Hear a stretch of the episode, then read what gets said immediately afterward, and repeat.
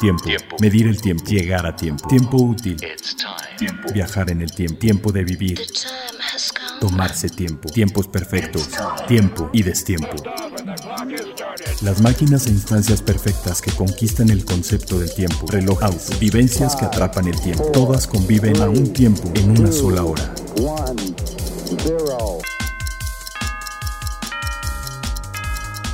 Hora local. Hora local. Hora local. ¿Qué tal? Bienvenidos a un nuevo episodio de su podcast eh, sobre el tiempo favorito, pues el único además, eh, hora local. Eh, y estamos pues muy contentos porque ya estamos arrancando con todo 2020. Ya habíamos sacado un episodio anterior, pero pues ya, ya nos vamos a meter en materia. Yo soy Carlos Matamoros y está conmigo Toño Sempere, productor ejecutivo de este proyecto. Un gusto estar aquí contigo, Charlie, con toda la audiencia de hora local. Y aparte estamos muy contentos porque estamos repasando algunos de los, de los eh, pues hay que hablar como que los puntos relevantes del año pasado. Y por ahí nos enteramos de que hay gente muy satisfecha tanto con el programa como con nuestros amigos de Perlong, pero hablaremos más, más adelante de ellos, ¿no? Sí, la verdad ha estado muy bien, fue un muy buen año 2019. Y viene mejor, Se pone mejor y pues ya, ya, ya estamos casi un año, eh, un año con este proyecto de hora local y pues la verdad cada vez va mejor la cosa. Y pues yo creo que de una vez entramos en materia, ¿no? Eh, Vamos con a tiempo. Por favor. Lo último, lo, más, reciente, lo tenemos, a tiempo. A tiempo.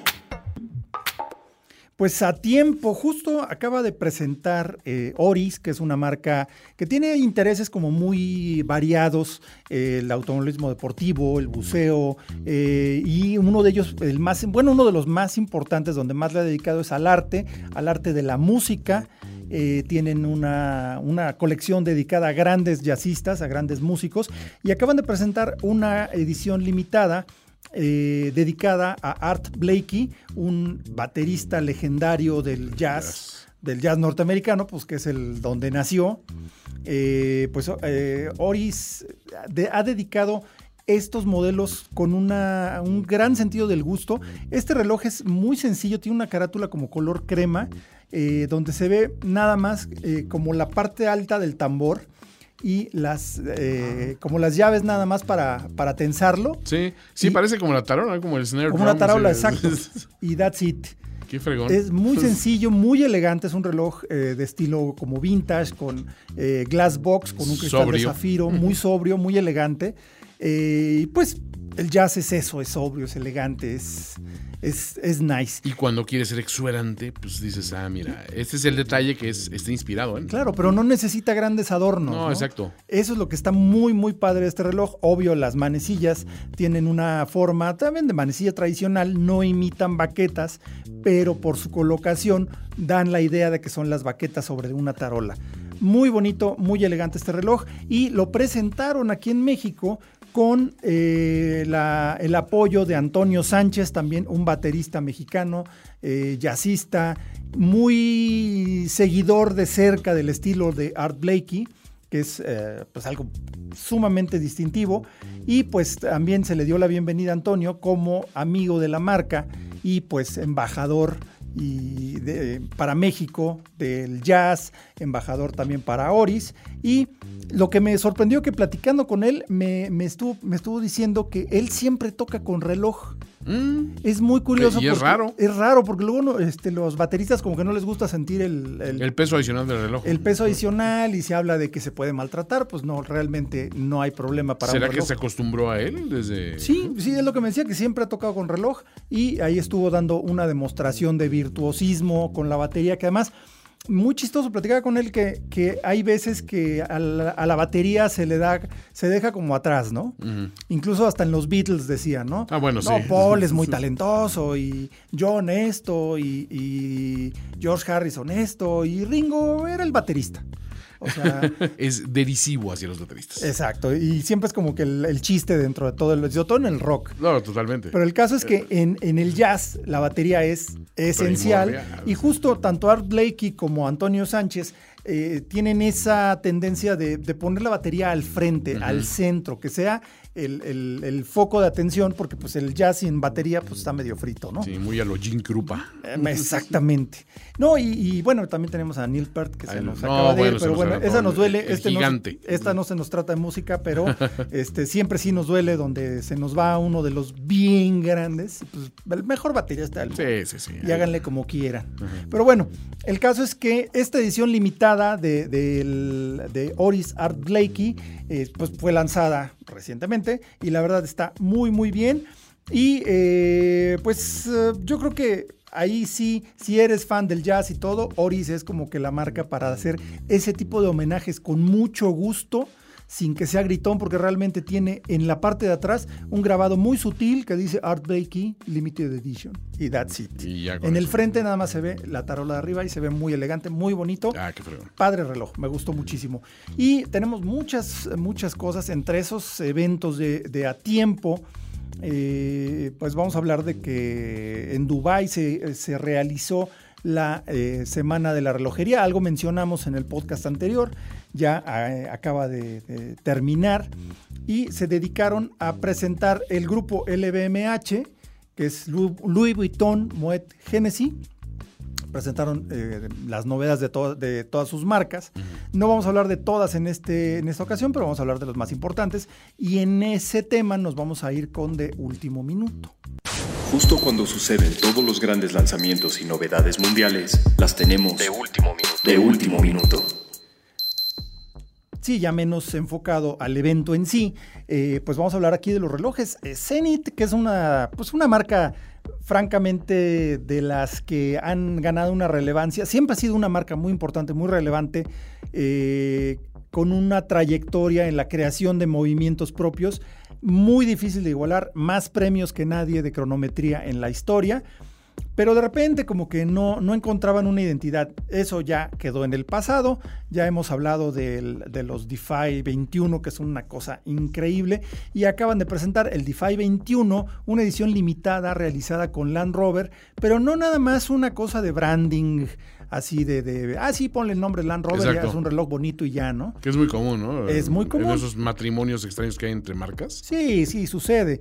Pero en este caso, Jerry McGovern él es el jefe de, la oficina creativa de Land Rover, tuvo mucho que ver con toques de color para mejor eh, legibilidad en el reloj, una eh, ventana de, de, reserva de marcha en forma lineal que imita un poco los instrumentos de tablero y es el, reloj que sale haciendo el, match con el nuevo Land Rover Defender, que lo platicamos también hace uno o dos eh, podcasts, por ahí escúchenlo. El nuevo Land Rover Defender, que es como que la identidad esencial de la marca Land Rover, es la que conquistó África, la que, la que creó eh, la leyenda que es Land Rover. Entonces un reloj que eh, se enfoca en la resistencia, en la... Eh, ahí se me durabilidad. Sí, sí, o sea, la durabilidad, la, una y la confiabilidad también, ¿no? Exacto, confiabilidad y robustez es lo que yo quería decir. exacto, robustez y además un reloj muy confortable de usar. Es una edición limitada a 250 piezas con el movimiento DeFi 21 que tiene los dos eh, órganos reguladores, uno para el reloj, otro para la, el cronógrafo. Como confortable también, que es la marca de, Land Rover, ¿no? Exactamente. Tiene que ser confortable igual, aunque sea el terreno que sea. Sientes que vas en la sala de tu casa. Exactamente. y este reloj es capaz de medir una centésima de segundo por medios mecánicos, que eso es algo muy interesante. La verdad, un reloj muy muy padre, digo, dentro de la colección DeFi 21, pero con esos toques que nos lo hacen identificar como eh, un eh, auténtico Land Rover, que pues tiene una identidad real, ya que tuvo que ver Jerry McGovern, el mero mero de la parte creativa de Land Rover. Luego, eh, también Zenith anunció que este año iban a dar un nuevo enfoque a los relojes de dama. Ya no es ningún secreto que eh, pues eh, ya la, mujer está más empoderada y demás, ya es hasta medio ridículo mencionarlo de esa forma, pero el hecho está en que cada vez gana más adeptos eh, femeninos la relojería, entonces ya cada vez hay más cosas de alta relojería para dama, ya pensados totalmente, no solo versiones pequeñas de los relojes de hombre, que era lo que sucede. Exacto. Por ejemplo, con Rolex pasa Sí, mucho. sí, sí, pasa mucho. Pasa mucho. Realmente los relojes de dama son versiones más pequeñas del Pequeñitas. reloj de hombre. Es igualito o el mismo concepto con carátula de madre perla y diamantes y demás, pero en realidad el diseño es el mismo. Acá no, acá eh, Zenith presentó el Elite Moonface, que es completamente nuevo. Es un reloj que eh, pues tiene esa parte evocadora que siempre ha sido la fase lunar y nos muestra en su carátula como una noche estrellada con eh, brillos, ya sea eh, como un reloj joya, o sea, con diamantes mostrando las estrellas. Y hay otra versión que es el Defy Midnight, que es completamente eh, oscuro, negro, con una eh, caja de 36 milímetros con diamantes de corte brillante, que es lo que hace que brille este Midnight, ya que el fondo es, es oscuro, pero con las estrellas que salen a, a, este, a relucir. Además, viene, viene mucho al caso con Zenith, porque el emblema de Zenith es una estrella. Entonces, eh, como que la idea es, es el momento de alcanzar tu estrella, ¿no? Es una filosofía que le están dando a estos relojes, porque realmente, lo hemos platicado muchas veces, los relojes son historias y aquí nos están contando una historia mucho más eh, romántica, todo con un calibre... eh, el calibre Elite, que son los más planitos de, de Zenith, completamente hecho en casa, o sea, un calibre de manufactura, una autonomía de 50 horas, o sea, es un reloj que te lo puedes quitar el viernes, lo vuelves a usar el, el lunes o el domingo en la noche Y el reloj nada. está funcionando todavía, o sea, es un reloj eh, perfectamente para eh, usarse realmente, o sea, no nada más un reloj joya. Tienen ese aspecto joya, pero es un reloj en toda la, en toda la extensión de la palabra, un reloj mecánico. Eh, entonces también hicieron la, bueno, en esta colección de Elite está el, el- el modelo Classic también, es mucho más eh, sencillo, con una, eh, una carátula que pues tiene sombras, tiene altas luces y demás, y los marcadores de hora en forma aplicada y se ve mucho, muy elegante. Es un reloj completamente eh, femenino, manecillas Dauphin y pues una, un poco de nostalgia de los relojes Zenith de mediados del siglo pasado. O sea, es un reloj muy elegante, muy bonito y pues ahora sí que para las damas tienen de dónde escoger. Sí, porque es inequívocamente femenino. No es la clase de reloj que lo ves y dices, eh, lo adecuaron. No, No, no, o sea, sí está totalmente. pensado para mujer. Sí, son estas dos colecciones, es que es el, el Midnight, el Elite y el, bueno, los, mid- los Midnight, el Defy Midnight, también hay una versión Defy, y eh, los Elite para dama, completamente hechos para el gusto femenino. Uno de mis favoritos, de hecho yo creo que este es el que más me gustó. De por sí, Zenith tiene eh, una trayectoria en los relojes de piloto. De hecho, es eh, de la prácticamente la única que puede utilizar la palabra pilot con los relojes Type 20 o, o tipo 20, que son la especificación para pilotos. Sacaron una versión que es el Pilot Type 20 Rescue. Y hay dos versiones, el Pilot Type 20 Rescue, que es de tres manecillas, eh, solo tiempo y calendario, y el Pilot Type 20 Chronograph Rescue, que yo creo que este sí es mi favorito, con una carátula como color eh, antracita, como color pizarra, con... Es muy eh, bonito, sí, sí, exactamente, un, un decorado, eh, lo que le llaman rayos de sol, que parte del centro hacia los lados, una- un guiño clásico, porque a fin de cuentas los relojes de Type 20 son de estilo pues de los años 30, los años 40. Eh, tiene la lectura, una lectura más eh, clara con números arábicos grandes, arábigos, perdón, arábigos grandes, eh, hechos de superluminova. Es un reloj de una gran visibilidad y con algunos detalles en amarillo para eh, enfatizar esa visibilidad y hacer un guiño también eh, un eco de los instrumentos de tablero de la aviación eh, tradicional, porque ya lo muy moderno, pues ya todo es computarizado, pero los que todavía tienen eh, indicadores con eh, agujas. La, la- la correa es una cosa preciosa, es de, de piel de becerro, pero tiene como que el, el- el desgaste, el acabado de una, de una chamarra de vuelo, como de la Segunda Ah, Guerra Mundial. de esas- ok. Porque eran unas chamarras Sí, las de aviador. gruesas, las de aviador Sí, sí. porque hay que tomar en cuenta que eran así porque esos aviones no tenían calefacción. Ah. Entonces andabas a 3 bajo cero o 10 bajo cero allá arriba. Entonces eran chamarras muy gruesas con forro de, lana. Entonces tiene esa y la parte externa de piel, entonces tenía ese, tiene ese como desgaste con remaches y un, eh, bueno, una hebilla de titanio, que es también algo tradicional porque esos relojes no usaban eh, eh, broches desplegables.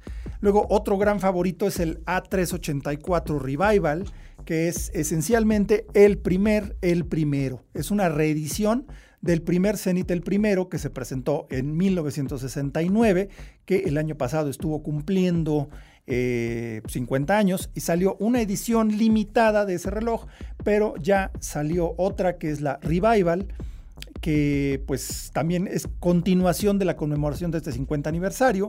Y eh, pues el primero fue el de A384, que es un reloj más o menos pequeño, tiene ese, ese estilo 37-38 milímetros tradicional y un brazalete que es una actualización del estilo del original. Un reloj súper confortable, de un tamaño muy, eh, muy cómodo y como ya los relojes se volvieron más grandes, este que en aquel entonces era un reloj deportivo, ahora tiene un aspecto como más elegante porque es más pequeño. Entonces tiene esa, ese estilo retro y eh, pues ese es muy, muy, muy bonito. El Zenith A384 Revival. Bueno, otra de las marcas importantes que también hizo sus presentaciones en Dubai en la LVMH Watch Week fue Hublot, que también es una de las más fuertes, si no es que la más fuerte del grupo. Eh, presentaron, eh, bueno, ves que incluso este A384 Revival también tiene, el de Zenith, perdón, tiene el brazalete integral y ha sido una tendencia durante el año pasado y ya se está viendo ahora. Lo vimos con el, la reedición del San Moritz, eh, que es el Alpine Eagle de Chopard, pues obviamente los iconos de los 70 todos traen brazalete integral, que es como el Royal Oak de Audemars Piguet y pues eh, Hublot entró a ese estilo y presentaron el Big Bang único con brazalete integral, Big Bang integral o Big Bang único integral.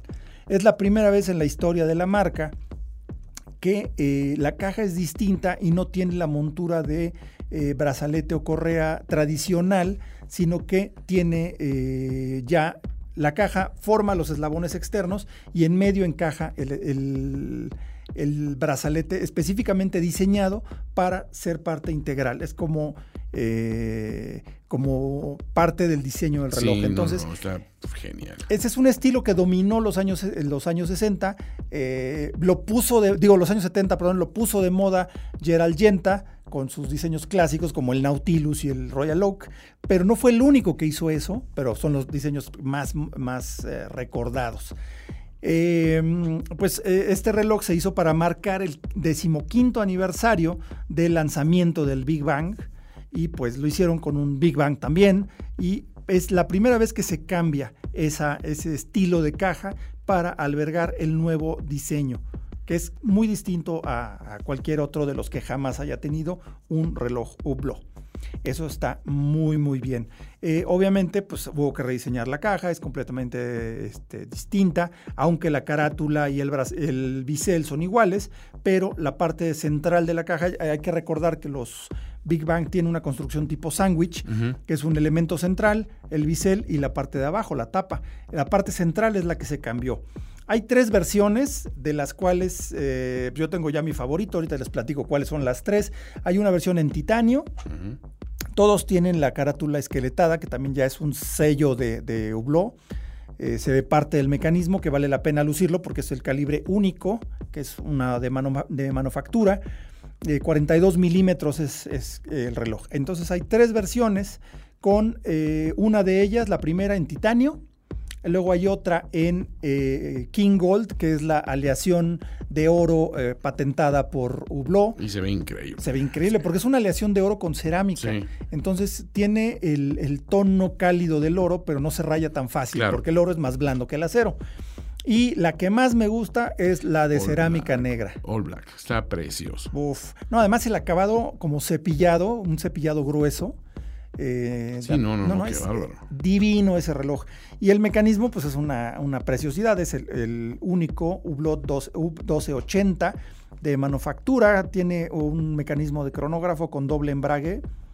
eh, mecanismo de, rueda de pilares que es visible desde la carátula, eso, eso me gusta, porque pues es lo que hace un, cronógrafo integrado, eh, pues como que se ve el, preciosismo a la hora de diseñarlo, ¿no? Yo te tengo una pregunta concreta de este a ver, porque estoy viendo la carátula este, y veo que tiene toda la, numeración de, los días eh, alrededor, ¿no? Ajá, es el calendario. Ajá, el calendario. Y se ven, obviamente, en... Como calado. Sí, pero eh, donde está el display en sí, donde te muestra el, el, día que real, se ve el color invertido. Sí, porque tiene un fondo, un fondo de color, tiene un fondo blanco, me parece. En, o sea, en, el perímetro sí lo veo en todo, Ajá, eh, sí ves todo fondo blanco y, arriba negro.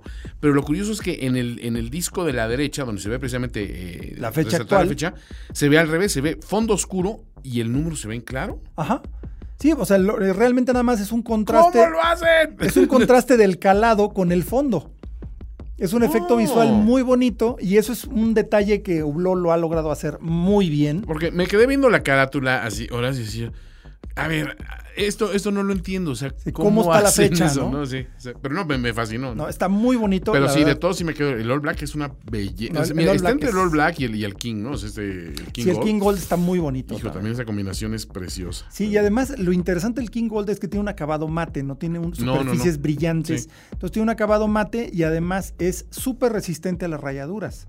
como ningún reloj de oro es, es, es tan resistente como no esto. Es lo normal, ¿no? La verdad, un gran mecanismo, tres piezas bien interesantes, francamente, 354 componentes en el mecanismo y nada menos que 43 joyas. Un reloj bien interesante desde el punto de vista técnico y además visualmente, mis respetos. Muy, muy, muy bonito. Yo sí me voy por el de cerámica, está muy bonito. Luego tenemos eh, otro también muy importante de Ulot, el Big Bang MP11 Red Magic, que es vaya, este sí le cambiaron el... Es una edición limitada, así empiezas, eh, con cerámica eh, de alta tecnología, la caja es de cerámica en color rojo, un rojo brillante, precioso. Y pues este tuvo que ver con el, con el desarrollo con Ferrari. En este ya no están usando el branding de Ferrari, pero es un reloj súper especial el MP11 Red Magic. El mecanismo es eh, construido en forma lineal, es un reloj que replantea completamente la construcción tradicional de un reloj, porque lo ves, es, como cilíndrico el mecanismo, ya lo viste, ¿no? sí, sí, sí. Es como cilíndrico y, de verdad es, algo completamente diferente. Piensen ustedes en las, en las máquinas de, de tragamonedas de chin, chin, Sí, sí, sí, tiene unos como barriles. Esos como barrilitos, ¿no? Exactamente. Muy original, ¿eh? Muy original, muy interesante. Este reloj salió en 2018, este mecanismo, pero eh, pues vaya, lo han evolucionado muy bien. Es el calibre UP HV 9011. Es un reloj, bueno, un mecanismo esqueletado de, de cuerda manual y tiene una reserva de marcha de dos semanas. O sea, tiene siete barriletes, casi casi uno por cada 24 horas. Tiene siete barriletes que están eh, ligados y la reserva de marcha se acumula en esos siete barriletes y nos permite prácticamente dos semanas de reserva de marcha. Digo, más bien, cada barrilete eh, tiene una reserva de marcha de 48 horas aproximadamente y todo el funcionamiento es es, este, tiene un, árbol de transmisión horizontal y engranes verticales que controlan la hora y los minutos, o sea, la muestra de la hora y los minutos. Y eh, pues tiene un diseño que es muy raro de usar en, en relojería que es un resorte helicoidal en forma de, mm, espiral, en forma de gusano, que es lo que hace que cambie de dirección el movimiento, porque mm. normalmente en un reloj el movimiento sigue, está todo sobre el mismo eje. En este cambia a 90 grados el movimiento. Entonces es una cosa de verdad bien interesante. Eh, tiene 270 componentes que se me hacen hasta poco para un reloj tan complejo, tan aparentemente tan complejo. Digo, es complejo, pero se me hace muy interesante. Eh, los, puentes son de platino con un acabado negro y eh, realmente tiene una corona con eh, vaya, una corona de, gran tamaño, que es donde eh, se hace un eco también del resort, del muelle, perdón, del engrane helicoidal y una como pluma que tiene una entrada Torx, se conecta ahí para darle cuerda, porque imagínate darle dos semanas de cuerda a manita, está rudo. Entonces sí es una, una como pluma, pero que le añade el torque eh, para rellenar eso y está inspirado en los arrancadores de los motores de Fórmula 1. No, o sea, es un reloj muy, muy especial. Ese sí, de verdad que tiene muchísima onda. Y eh, por último, con Hublot, nos vamos con el Spirit of Big Bang Mecha 10. Eh, el calibre Mecha 10 es una cosa especial, con 10 días de reserva de marcha. Y eh, pues para estos relojes que son de gran tamaño, el Spirit of Big Bang de 45 milímetros, es un reloj bastante grande. Eh, pero el Big Bang Mecha 10 es un calibre muy especial y en este caso hay tres versiones, también en titanio, cerámica negra y en la aleación King Gold y las famosas correas de Hublot que combinan pues diferentes materiales, ¿no?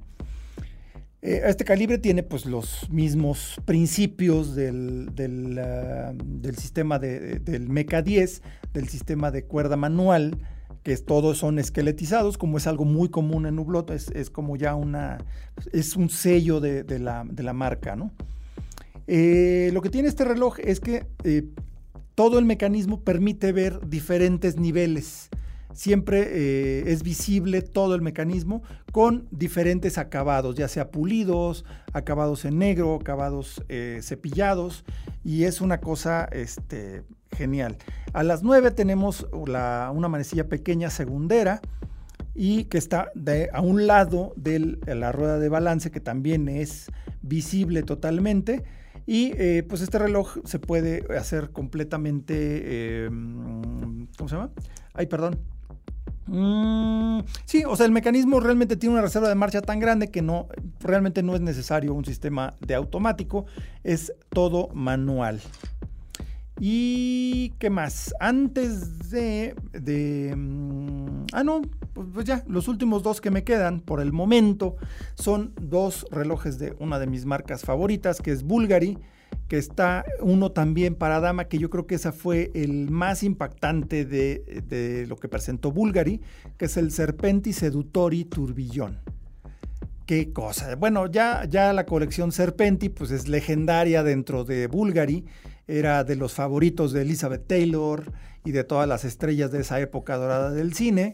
Este, creo que le compró el mismo diamante como tres veces Richard Burton, pero todo en Bulgari era uno de los clientes más, más este, asiduos. Pero bueno, Bulgari, los relojes eh, de ser, los Serpenti eh, nuevos tienen la forma de como la cabeza de la serpiente, los relojes, que es un poquito más ancho de la parte de abajo, donde está el 6, y hacia arriba se hace más, más finito. El Serpenti Sedutori, pues era el que lanzaron el año pasado, y ahora lo presentan con un mecanismo turbillón. Un turbillón especial por muchas razones, aparte de ser el más pequeño del mundo, el calibre con turbillón más pequeño de, tamaño, y además de eso es un mecanismo con forma, o sea, solamente se puede eh, encajar en la, eh, en la carrura del serpenti, tiene la forma completa de la misma caja. Eso es algo que muestra que, un compromiso con el diseño, un compromiso integral con el diseño, porque tú puedes hacer un mecanismo circular normal e integrarlo en diferentes cajas, ya sea cuadrada, redonda, alargada, lo que sea, mientras tenga espacio de sobra para que quepa la circunferencia no hay problema, pero hacer un mecanismo con la forma exacta de la caja muestra un compromiso con el diseño y eso es algo que pues no le falla a don Fabrizio Bonamassa, uno de las mentes más creativas que hay actualmente en la relojería y pues es el, encargado de darle forma a todas estas piezas. Eh, el Serpente de Tony Turbillón, hermoso reloj y hay versiones eh, con enjolladas y, versiones sencillas. Pero la verdad yo creo que en la que sea, el, el turbillón este es una cosa increíble. Y luego, eh, bueno, de hecho, para ese turbillón se aplicaron muchas de las cosas que patentó Bulgari para crear el octofinísimo turbillón, que es no solo el reloj eh, turbillón más plano del mundo, sino además el reloj automático con turbillón más plano del mundo. Qué locura. Una cosa increíble. Y finalmente, dentro de los octofinísimo, ya existía el Minute Repeater, lo había en titanio y lo habían sacado también en carbón, en, carbón, que es una cosa increíble, pero ahora lo sacaron con eh, caja y brazalete de oro rosa que se ve increíble, con el oro rosa en acabado mate, que es como las, el sello también de los relojes en oro de octo finísimo, los Bulgari, que de verdad se ve increíble. Y pues estos repetidores a minutos son una cosa espectacular. De verdad vale mucho la pena echarle un ojito a estos Bulgari. Y por cierto, ya eh, les quería también recomendar muchos de estos. De hecho, la boutique eh, Hublot en México está en Perlón Cronos, ahí en Arts, en el centro comercial Arts Pedregal. Tienen una boutique dedicada a eh, Hublot, ahí van a encontrar todas las novedades. Bueno, esas todavía no, pero ya van a no van a tardar demasiado en llegar. Eh, échense una vueltecita por allá para que les den una atención eh, especial. También está en Mazarik 431 y queremos agradecer a todos aquellos que han, ah, han escuchado este llamado y se han ido a dar una vueltecita para conocer lo nuevo, todo lo, lo que hay. En, eh, relojería ahí en, en, Perlón Cronos. Pueden estar seguros que van a recibir una atención de primera y les agradecemos mucho que cuando eh, hayan ido, pues que eh, mencionen que han escuchado aquí en Hora Local eh, nuestra recomendación. No olviden preguntar también por Nora Soria, que en tanto ella como quien les atienda, van a tener una, la mejor atención, la mejor información y por favor platíquenos sus, sus experiencias, platíquenos ahí en la página de Facebook cómo les ha ido, cómo los han recibido y pues nos gustaría mucho saber de ustedes y saber qué más. Y presuman que se compraron. Presuman que se compraron, claro. Es lo más bonito. Pues sí, porque sí, han, han, ido varios de nuestros podscuchas y pues eh, nos da mucho gusto que hayan salido muy contentos con un buen juguete de ahí de Perlón Cronos en Presidente Mazarik 431 o en el Centro Comercial Arts Pedregal. Más allá de la hora, un reloj puede ofrecer otras funciones que se conocen en el argot relojero como complicaciones. complicaciones. Pues en este caso, eh, pues tenemos que el panorama, el panorama relojero ha cambiado mucho. Eh, ya para estas fechas, es más, justamente ahora, del año pasado hacia atrás, se llevaba a cabo el SIHH, el Salón Internacional de la Alta Relojería, ahí en Palexpo, en Ginebra, en Suiza. Era la presentación de, eh, de todas las novedades para el año, el año en curso del grupo Richmond. Allí en, eh, pues en esa presentación especial, todas las marcas de Richmond, más otras marcas independientes o pequeñas o asociadas al grupo Richmond se presentaban y pues hacía, incluso estaba Richard Mill, estaba eh, Audemars Piguet y, varias más. Eh, Richard Mill ya decidió separarse de esta exhibición. Pero el caso es que, para empezar, ya lo habíamos comentado en alguna otra ocasión, que cambió de nombre, ya no se va a llamar SIHH, Salón Internacional de Alta Relojería, en francés, eh, sino que se va a llamar Watches and Wonders Ginebra. Porque ya existía Watches and Wonders Hong Kong, que ya no se hace. También había Watches and Wonders Miami, que se hacía por estas fechas, pero también ya se pospuso hasta 2021. Y eh, en vista de lo que ha sucedido con Basilea, con el otro show, porque en un principio, todavía hasta el año pasado, era en enero, era eh, el SIHH, el Salón de Alta Relojería, y en marzo se, realizaba eh, Basel World que es la exposición más grande, o era la exposición más grande, digo, sigue siendo muy grande, pero ya no. Eh, estuvo el Cisma con el grupo Swatch, que se salieron desde el año pasado, están haciendo su propia exposición de todas sus marcas, porque pues, tiene un gran número de marcas Grupo Swatch. Entonces en Zurich presentaron ahí todas sus novedades el año pasado. Este año van a hacer lo mismo. Y eh, precisamente para complicar un poco menos para periodistas, para eh, compradores de las, porque eh, a estas exposiciones van toda la gente de compras de todas las joyerías de todo el mundo a ver las novedades y hacer sus pedidos para el año en curso. Entonces, eh, decidieron acercar las dos fechas. Entonces, acercaron, digamos que hicieron más tarde Watches and Wonders Ginebra y eh, Basel World también lo retrasaron un poquito. Entonces ya la diferencia entre ambas exposiciones, entre el final de Watches and Wonders y el principio de Basel World, ya es más o menos una semana. Entonces eh, estos cambios eh, pues alteraron el panorama relojero del año, porque para estas fechas ya estaban saliendo un montón de novedades. Ahora, como ya les comentamos hace un ratito, eh, LVMH hizo su gran evento en Dubai. Eh, también varios independientes estuvieron ahí eh, relacionados. Tenemos unas cosas increíbles de, de, de Betún que les vamos a platicar en el siguiente podcast. Eh, pero vaya, está cambiando totalmente esto. Eh, World, los pilares de Basel World sigue siendo LVMH, que al haber hecho este evento, yo creo que ya es una llamada de atención importante para Basel World de que o se ponen las pilas o LVMH, pues también se puede salir. Y los pilares que quedan son LVMH, o sea, Tahoyer, Hublot, Zenith, Bulgari, entre las más importantes, pero hay varias más. Está Rolex y está Patek Philippe. Yo creo que se va a una de esas tres y pues, Baselworld va a estar sufriendo mucho. Eh, muchas marcas pequeñas han aprovechado también para separarse. Entonces, este año va a ser de transición completamente. Yo creo que veremos ya el, cómo van a quedar las cosas definitivamente para 2021, pero será muy interesante observar y pues muy probablemente andaremos por ahí también para reportarles todo desde cerquitita cómo está. Y luego, eventos como eventos regionales como ha pasado como el CIAR aquí en México, que ya es el más importante de todo el continente, porque ni en Estados Unidos se hace algo parecido, en Latinoamérica ni hablar.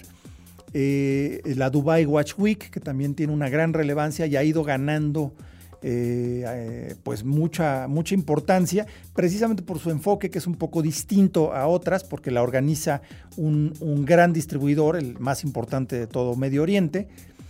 Y eh, ese tipo de cosas, y este evento como la, Watch Week de LVMH en Dubai, eh, lo, que está haciendo, lo que está haciendo Swatch, eh, definitivamente pues va a cambiar completamente el panorama relojero de este año. Y ahí sí, yo creo que vamos a tener muchas novedades, muchas diferencias y probablemente lleguen más tarde las novedades si es que no todos empiezan a presentarlas eh, más temprano en el año, antes de las grandes expos. Entonces quizá sea eh, pues ya el canto del cisne para las grandes exhibiciones, ya con redes sociales y con las marcas cada vez más poderosas que pueden hacer sus propios eventos con intereses regionales, pueden hacer un evento en Asia, un evento en Europa, un evento en América.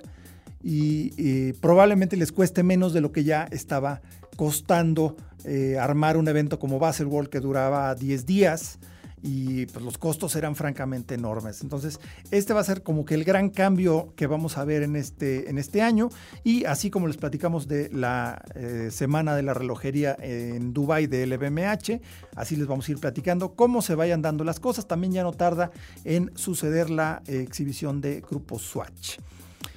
Eh, ¿Qué más? Eh, pues definitivamente ese es el tema que tenemos.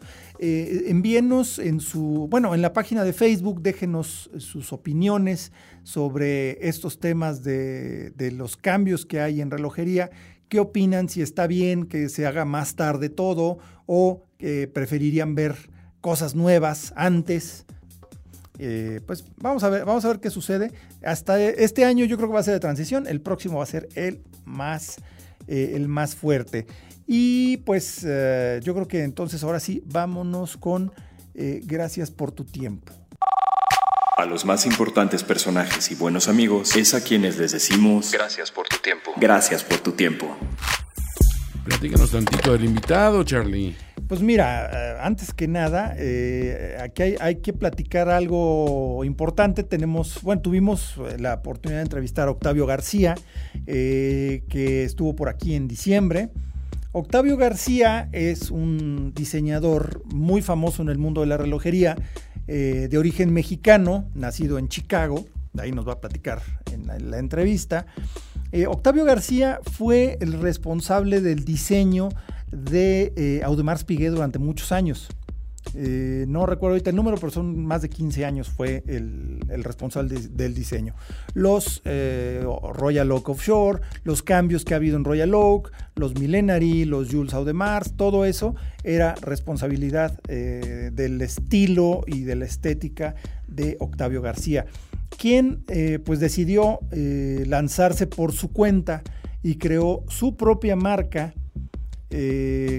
con pues un, enfoque pues, muy particular. Su marca se llama Gorilla, Gorilla Watches. Eh, tiene, tiene, un estilo que es una construcción tipo sándwich. Eh, también utiliza, que le permite combinar diferentes materiales, elementos, colores. Y eh, esa construcción tipo sándwich pues, permite crear una enorme cantidad, no diría infinita, pero una enorme cantidad de, de combinaciones de materiales, de colores, de todo. Eh, pues tiene el primer modelo que es el Fastback, y ahí está el Fastback y el Fastback GT, son dos versiones. Eh, empezaron utilizando movimientos, movimientos Millota y ya después comenzaron a utilizar mecanismos suizos y la, progresión que ha tenido Gorila es una, cosa muy importante. Evidentemente, con las lecciones aprendidas con tantos años de experiencia en la industria relojera, eh, pues permite crear una, amplísima variedad de versiones, de ediciones y demás. Y eh, con el uso de YouTube, hay un, eh, hay un youtuber muy famoso que es Salomondrin, que es embajador de, Gorila pero más que nada por una cuestión de amistad y porque de verdad le fascinó el, estilo de los relojes gorila. Entonces, pues tiene un embajador con una enorme cantidad de seguidores y la verdad muy interesante la plática que tuvimos con Octavio García. Y pues, eh, pues vámonos a, vamos a escucharla. Hora local. Honestamente me, dio gusto el proceso. Hace mucho tiempo que no ha tocado una, un lápiz, un, ¿cómo se dice? Todo digital. Todo digital. So, de, de, regresar al papel y al, al, lápiz era un placer. Ok. Sí. Ah, pues eh, a quien escucharon es a Octavio García, eh, diseñador de Sí, ¿no? Como diseñador de relojes. Ese es tú. Pero aquí ya eh, estás yendo más allá de diseñador de relojes. ¿Cuántos años trabajaste con Audemars Piguet? Son 11 años, 11 años con Audemars, sí. Ok, 11 años en Audemars Piguet. Eh, básicamente todas las colecciones pasaron por tus manos, pasaron por tu creatividad. Básicamente, sí. Ok, y ahora, ya, eh, ¿hace cuánto te saliste de Audemars Piguet y empezaste por tu cuenta con Gorilla?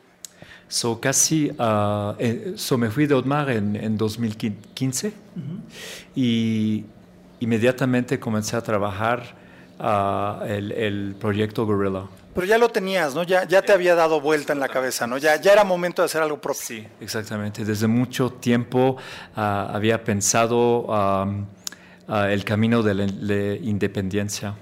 ya y eso ahora es, es una época como muy eh, como perfecta para marcas pequeñas, porque ya tienes mayor acceso a tecnología y tienes mayor acceso a, otro tipo de materiales que antes era prácticamente imposible, solo para las marcas muy grandes. Exactamente, sí, eh, sentí que, que, era el, momento perfecto, ah, como, como dices, con el acceso a, Facebook, eh, Instagram, también acceso a las industrias ah, que son flexibles y, reactivas a, verdaderamente hacer algo con impacto. Sí, que puedes hacer ahora, por ejemplo, tiros mucho más pequeños, o sea, puedes producir eh, un, tiro corto de, cajas o de, piezas y, es mucho más fácil de, hacer, no, no implica los costos que antes, ¿no? Nuestro primer uh, lanza, para lanzar la marca, ah, hicimos una producción de 500 piezas. sí. Muy poca para... Muy poca, ya. Para testar, para sentir el mercado y, para, para también testar ah, la capacidad de, de nuestros, ¿cómo se dice? suppliers. Sí, sí, de los proveedores. para deliberar verdaderamente la calidad que buscábamos. Sí, porque esa es, esa es una cosa, o sea, eh, como diseñador, eh, tú eres famoso por ser exigente en la calidad que, logras, porque digo, trabajaste con una marca que eh, ha brillado por esa calidad y mucho tiene que ver con tu trabajo, entonces no ibas a aceptar algo menos en tu propia marca, ¿no? Pues ah, aunque, eh, aunque la marca no tenga mi nombre, eh, es claro que ah, cada pieza que sale de, nuestro ah, taller tiene que ser lo máximo nivel calidad. Entonces, absolutamente somos muy exigentes con nuestros suppliers. Y bueno, a ver, vamos a regresarnos un poquito. ¿Cuál es el concepto detrás de Gorila? Exactamente, ¿de dónde nace Gorila? ¿Por qué se llama Gorila? Ok, so Gorila, um, la primera cosa es que cuando comencé el proyecto con Lucas Gob, que es mi uh, es cofundador de la marca, sabíamos que queríamos ir más allá del mercado uh, clásico de la relojería. Queríamos tocar una, una nueva audience, nueva audiencia. Y para eso necesitábamos un nombre que podía cortar ah, eh, eh, entre el, ruido del mercado, que es muy saturado. Algo que fuera disruptor, ¿no? Sí. disruptivo. Sí. Y, um, Gorilla encarnaba al mismo tiempo, se dice, uh, encarnaba también nuestra idea uh, valorial de la marca. O sea, tenemos uh, unos tres príncipes de, base que, que, seguimos a cada vez que hacemos ah, un nuevo modelo, un nuevo film de promoción, de, algo creativo, tenemos tres principios de base. El, primero es ah, la idea de, el poder creativo. Lucas y yo somos designers, so es nuestra competencia interna. interna. Y esa fuerza es, es nuestra fuerza de diferenciación. So that's number one es, es, uh, es la creatividad, la, la, fuerza. El segundo valor es la noción de comunidad. Queremos Do you mind if I speak it, say it in English? No, no problem. Okay. So we, we wanted to, to maintain a certain scale, a human scale in terms of production uh, and in terms of, uh, in, terms of distribution. So the idea being that we want to keep a close contact with our clients uh, and to build a, a relationship with them. And so community is an important component in, in, in the development of the brand.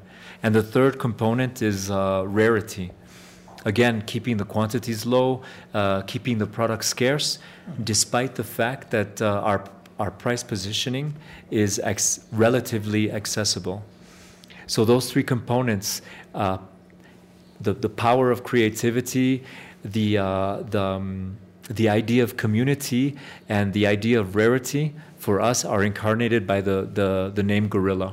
O sea, resumiendo, que sería, tus tres valores son la creatividad, eh, mantener el producto eh, relativamente escaso y y la comunidad. La comunidad, o sea, la sensación de comunidad, o sea, mucho redes sociales, mucho eh, influencers, mucho ese tipo de comunicación.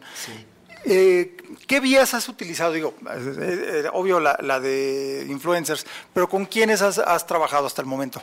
Porque vi que andaba por ahí Salomondrin, ¿no? Sí. Uh, Salomondrin es nuestro nuestro amigo, antes de todo, y ah, también un detallante oficial. Se dice, sí, un distribuidor. Sí, ah, el único online distribuidor. Ah, está basado él en Los Ángeles y es el único que tiene acceso a todos los productos y es con él que comenzamos en 2017 a verdaderamente comunicar Instagram, YouTube, eh, Facebook. Tiene un, él tiene un reach muy importante. Le, auténticamente le, le, encanta la marca. Sí, se nota, ¿eh? lo, escuché hablar. Sí, y so, para nosotros era natural que trabajáramos con él.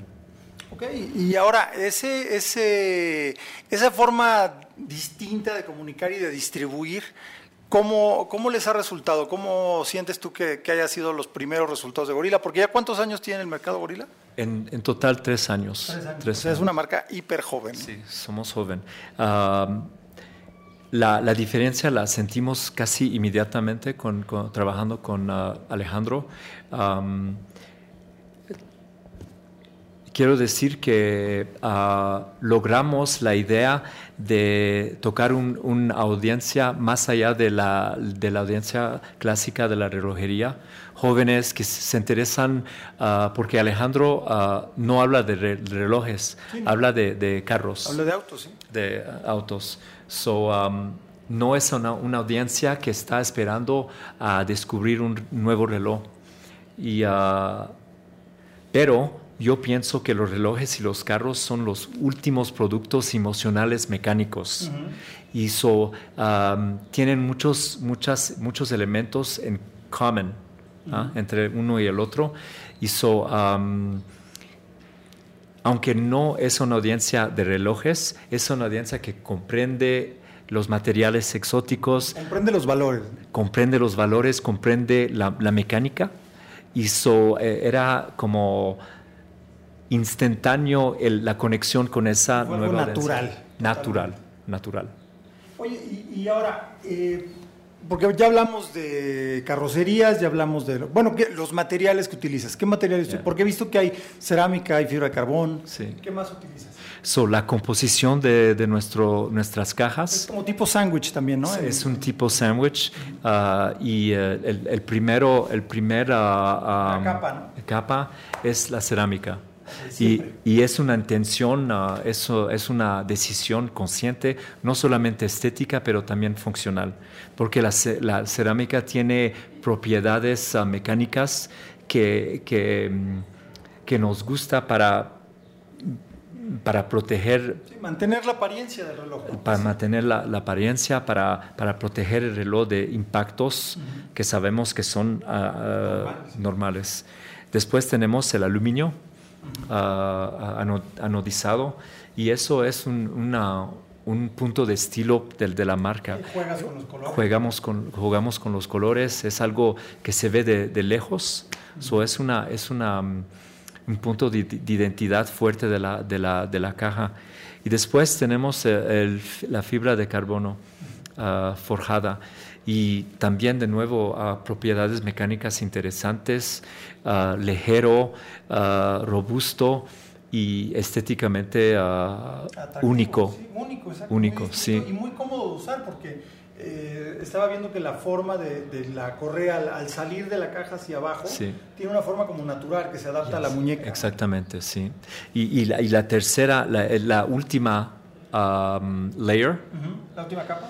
La última capa es the eh, eh, caseback uh -huh. la, y eso es en titanio. Okay. Y el titanio, de nuevo, sus propiedades de, de uh, lightweight, uh -huh. anti-allergenic y un metal que es um, warm. Sí, sí, es un metal que exacto se calienta rápidamente sí. y tiene una, una sí, un toque, calidez, ¿no? un toque uh, kind of like uh, like silk. Uh -huh. So también tiene su razón razón de estar donde donde lo donde lo posicionamos, sí. So, uh, esa combinación de, de combinación de, de, de materiales uh,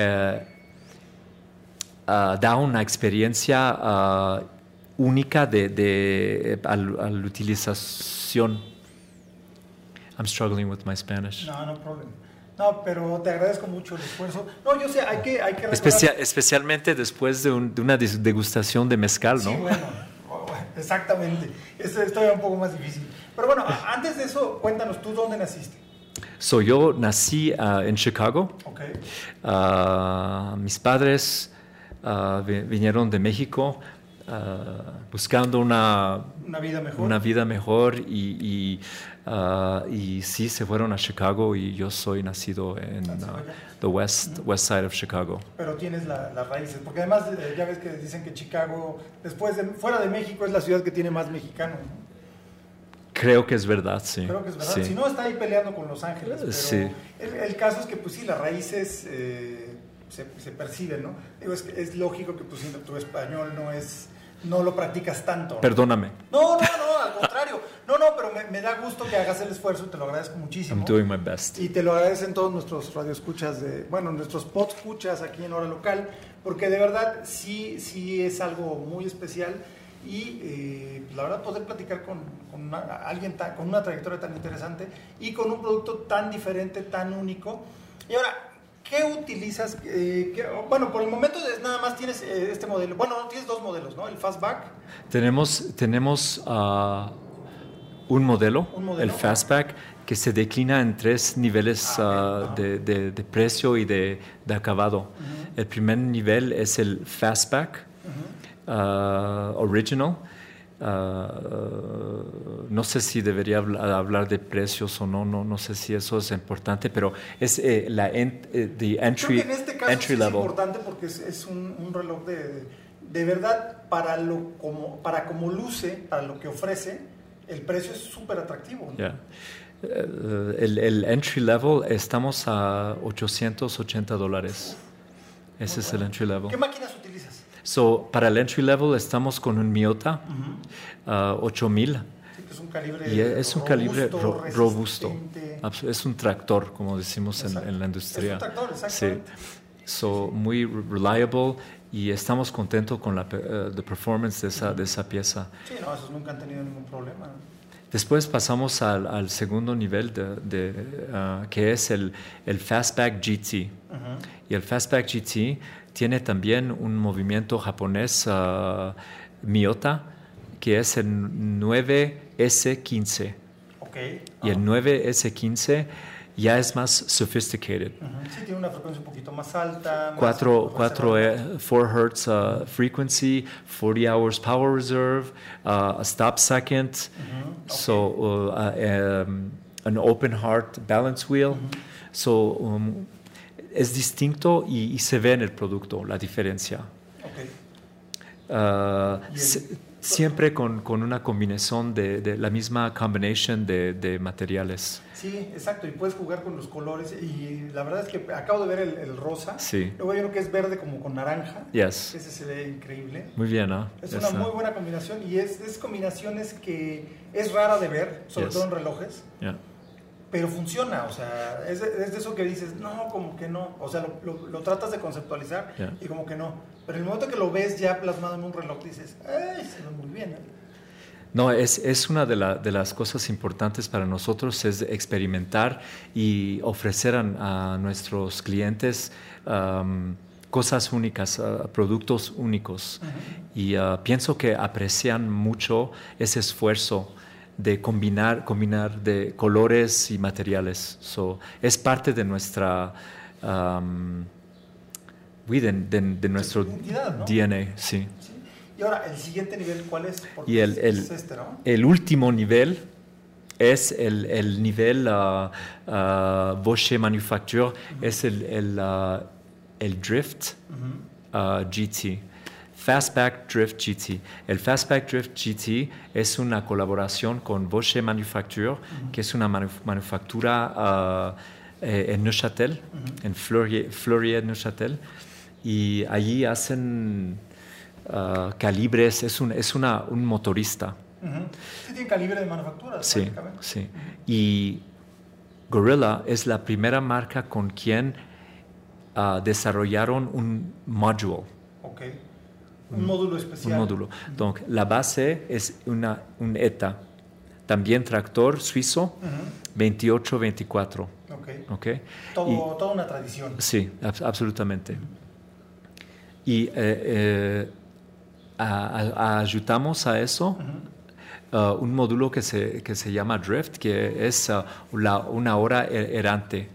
Okay. So, tres discos con con cuatro, uh, cuatro horas cada, cada, disco. Cuatro horas cada disco y un uh, arco de minutos. -huh. es, un, es, una, uh, es un movimiento único que ya, ya ha sido utilizado para otras marcas. A mí me encanta, lo descubrí yo por la primera vez cuando comencé en Audemars Piguet en 2003. El Star Wheel, ¿no? El Star Wheel. Apenas habían acabado, acababan de, de de, de, celebrar uh, los 125 años de la marca cuando, cuando llegué yo y estaban uh, asemblando, hicieron 125 uh, piezas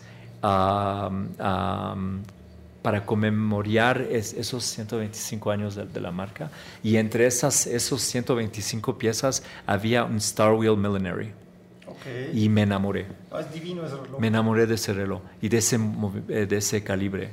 Y desde ese día me dije que un día Uh, iba, a usar algo con eso. Iba a hacer algo con ese. Porque es incluso es parecido al sistema de satélites de Urberg, ¿no? Es similar. Sí, es, es absolutamente. Uh, el principio es el, mismo. Hay, hay, diferencias. El Star Wheel. Es de tres, uh, ¿no? De tres discos. También, también tiene tres discos. Urberg tiene también unos modelos con tres discos y otros con cuatro. Exacto, ese me acuerdo. Sí, y. Um, la diferencia es que en nuestro movimiento utilizamos la, la cruz de Ginebra, que es un poco complicado a explicar, pero y el Star Wheel se llama Star Wheel porque usa estrellas ah, en cada disco con una spring. Ajá, para hacer el giro. Para hacer el giro y para tener... sí, exactamente. Y cada uno tiene um, uh, positive points and negative points. So, nosotros eh, seleccionamos el, el, sistema de, de, de cruza de, de, cruz de Ginebra.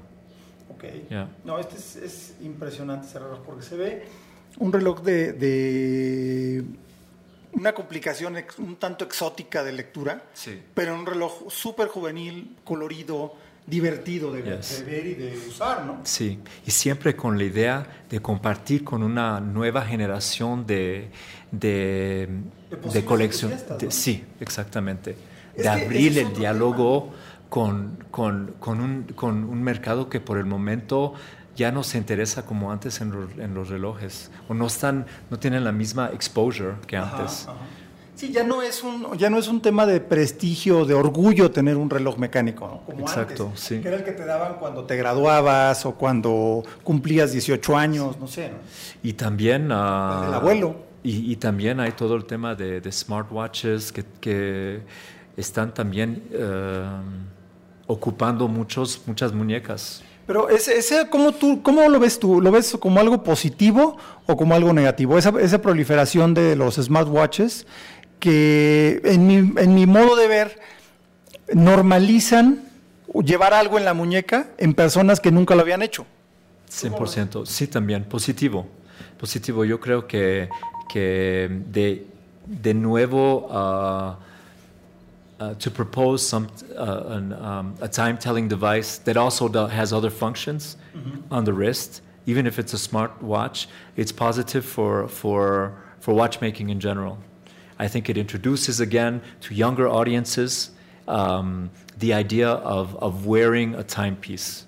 And that's, that's important. Exacto, sí. Eso, eso lo, hemos, lo hemos comentado varias veces porque yo creo que es algo muy positivo al final, ¿no? Porque sí. mucha, muchos eh, jóvenes no les interesaba en absoluto llevar un reloj mecánico y luego usas el smartwatch, pero al final de cuentas es, es algo efímero porque dura uno o dos años se vuelve obsoleto y luego ¿qué? Viene el siguiente smartwatch o, a ver, déjame ver esto. Qué interesante está eso. A ver, déjame ver. Exacto. Ya normalizaron el uso de algo en la muñeca. Totalmente de acuerdo, sí. Es eso uh, que pienso. Es pues, y hay, hay, todavía hay, uh, there's space para, para crecer, para crecer. Sí, como marca, bueno, como marca pues tienes todo ahí, porque eh, vaya, este, evolucionaste un modelo en tres variantes muy bien diferenciadas, eh, pero pues todavía hay para dónde, ¿no? Sí. Todavía para dónde. Oye, pues, pues, muchísimas gracias, Octavio. Siempre es un placer tenerte acá en México. Y eh, pues por supuesto en hora local. Un placer hablar contigo y gracias por la invitación. No, por supuesto. Y pues aquí vamos a seguir con más en hora local. Hora local.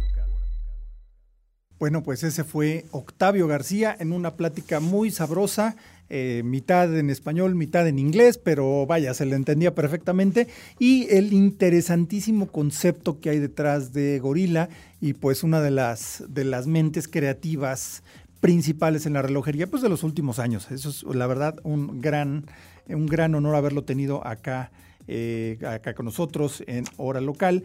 Y eh, pues antes que nada les platico del rincón de ocasión de Perlon Cronos ahí en Presidente Mazarí 431, donde de verdad este, encuentran una variedad y una, eh, pues, déjate la variedad, el, espectro es muy amplio de, relojes eh, previamente amados, son relojes que llegaron eh, como un, un trade-in, un cambio, cuando alguien buscaba una pieza distinta, deja su reloj y se lleva uno, uno nuevo. Y pues de repente llegan cosas súper interesantes, tanto vintage como relojes no tan antiguos, pero alguno que otro moderno por ahí. O sea, hay, hay posibilidades de encontrar cosas bien interesantes. La última vez que me eché un ojito por ahí, eh, creo que todavía estaba un Gerald Yenta hermoso, de esos de horas saltantes y minutos retrógrados, que pues somos fans del maestro Yenta. Eh, también hay un, hay un eh, Audemars Piguet repetidor a minutos que está que te vuelves loco algunos Richard Mille, eh, Lecoultre, Breguet, hay muchísimos relojes ahí que eh, es una muy buena oportunidad de hacerse de una pieza legendaria a un, precio pues, más accesible. Y ahí sí, dense, dense una vuelta y pregunten por eh, Nora Soria, que ella es la que se sabe todas las historias y todos los detalles de cada pieza. De todos modos, cualquier persona que les atienda ahí en Perlon Cronos en Presidente Mazarí 431, pues les puede echar una mano.